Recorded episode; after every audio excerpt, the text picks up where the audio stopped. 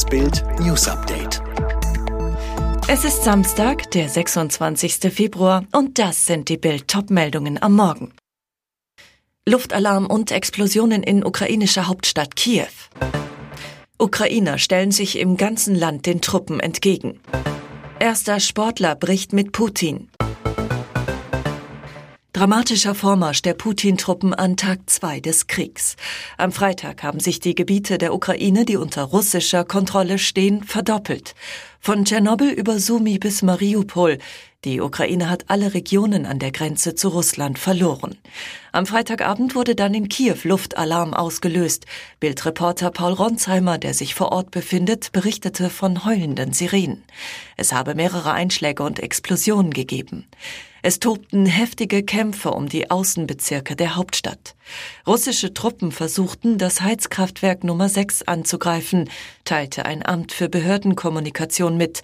Die ukrainische Armee verteidige sich. Das Kraftwerk liegt im äußersten Nordosten der Millionenstadt auf dem rechten Ufer des Flusses Dnipro. Auch von anderen Stellen auf dem rechten Ufer gab es Berichte über Explosionen und Schüsse aus automatischen Waffen. Heftige Kämpfe gab es den Angaben nach auch bei dem Ort Vasilkiv, etwa 40 Kilometer südlich von Kiew. Dort gibt es einen Luftwaffenstützpunkt, den russische Truppen dem Anschein nach mit Fallschirmjägern erobern wollten. Putin wird weiter von allen Seiten angreifen, um möglichst schnell weitere Städte unter Kontrolle zu bringen. Doch eines hat der russische Präsident dabei offenbar unterschätzt. Die Gegenwehr der Ukrainer.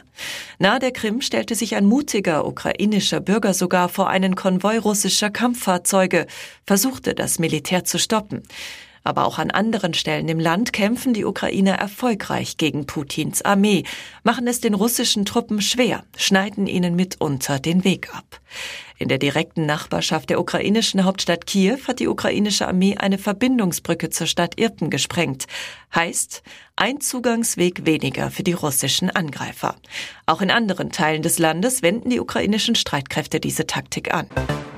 Und es gibt immer mehr Reaktionen aus der Sportwelt auf den fürchterlichen Krieg in der Ukraine. Nun bricht wohl der erste russische Sportler mit Präsident Putin. Schachgroßmeister Tilitschejew will bei den Turnieren bis auf weiteres nicht mehr unter russischer Flagge antreten. Das berichtet die deutsche Presseagentur. Ebenfalls hat der Schachweltverband FIDE angesichts der russischen Invasion in die Ukraine eine Dringlichkeitssitzung zum frühestmöglichen Zeitpunkt anberaumt. Beim Treffen des FIDE-Rats dürfte auch der drohende Boykott der Schacholympiade, die für Ende Juli in Moskau geplant ist, auf der Agenda stehen. Der umstrittene Russenkonzern Gazprom ist ein Hauptsponsor des Weltverbands, der weitere wichtige russische Partner hat. FIDE-Präsident Dvorkovic ist Russe. Er war Organisationschef der Fußball-WM 2018 und zuvor lange Jahre in der Politik aktiv, unter anderem als einer der stellvertretenden Ministerpräsidenten in Moskau. In der Ukraine tobt der Krieg. Doch an den Börsen herrscht wieder leichte Entspannung. Der DAX erholte sich am Freitag um 3,67 Prozent auf 14.567 Punkte und machte damit einen Teil der herben Verluste des Vortags wett. Am Donnerstag war er in einem ersten Schock nach Russlands Angriff auf den tiefsten Stand seit einem Jahr abgerutscht. Auch der amerikanische Dow Jones Index legte am Freitag um zweieinhalb Prozent zu. Tim Blickensdorf von der Geschäftsleitung des digitalen Vermögensverwalters Growney sieht das als ganz normalen Effekt. Mittlerweile ist aber klar, wie die Sanktionen aussehen werden und dass sie vor allem russische Firmen hart treffen werden. Das heißt erstmal, eine deutliche Schädigung der Weltwirtschaft ist also nicht zu erwarten, sagte er Bild. So mache Russland nicht einmal zwei Prozent der deutschen Exporte ins Ausland aus. Selbst nach Belgien, Tschechien oder Ungarn werde mehr geliefert, so der Experte weiter. Positiv denken ist oft die beste Medizin. Anfang Februar erreichte TV-Star Florian Silbereisen eine Hiobsbotschaft am anderen Ende der Welt, auf Mauritius, bei Dreharbeiten für das ZDF Traumschiff. Per Telefon erfuhr er, Vater Franz liegt im Krankenhaus. Bild weiß, Silbereisen Senior hatte starke innere Blutungen. Not-OP, aufatmen. Doch dann entdeckten die Ärzte bei einer Darmspiegelung einen bösartigen Tumor. Auf Bildanfrage bestätigt Silbereisen, das Gesundheitsdrama bleibt aber positiv.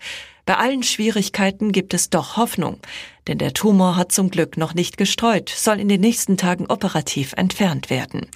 Mehr wolle man als Familie nicht sagen. Die Liebe aller mache Franz Silbereisen hoffentlich wieder vollständig gesund. Der Rentner ist guter Dinge und telefoniert schon wieder fleißig mit seinen Nachbarn und Freunden im niederbayerischen Tiefenbach. Von der Dschungelkönigin zur Adoptivprinzessin. Melanie Müller will Prinzessin Melanie von Anhalt werden. Bild erfuhr, Prinz Frederik von Anhalt plant, die Siegerin von TV-Formaten wie Ich bin ein Star oder Promi Big Brother zu adoptieren. Das bestätigte Müllers Management auf Bildanfrage. Die Details sollen demnach bei einem Termin mit von Anhalt und seinem Anwalt am Samstag ausgehandelt werden. Der Reality-TV-Star wäre Frederiks erste Adoptivtochter, nachdem er bisher sechs Söhne anerkannte. Müller könnte damit ein Anrecht auf das 60 Millionen Euro Vermögen von Hollywood-Diva Shasha Gabor bekommen. Prinz Frederik sagte Bild am Freitag, ich habe Melanie kennengelernt. Sie ist ein sehr sympathisches Mädchen. Ich kann mir das sehr gut vorstellen. Wir checken jetzt noch die letzten wichtigen Details ab. Alle weiteren News und die neuesten Entwicklungen zu den Top-Themen gibt's jetzt und rund um die Uhr online auf Bild.de.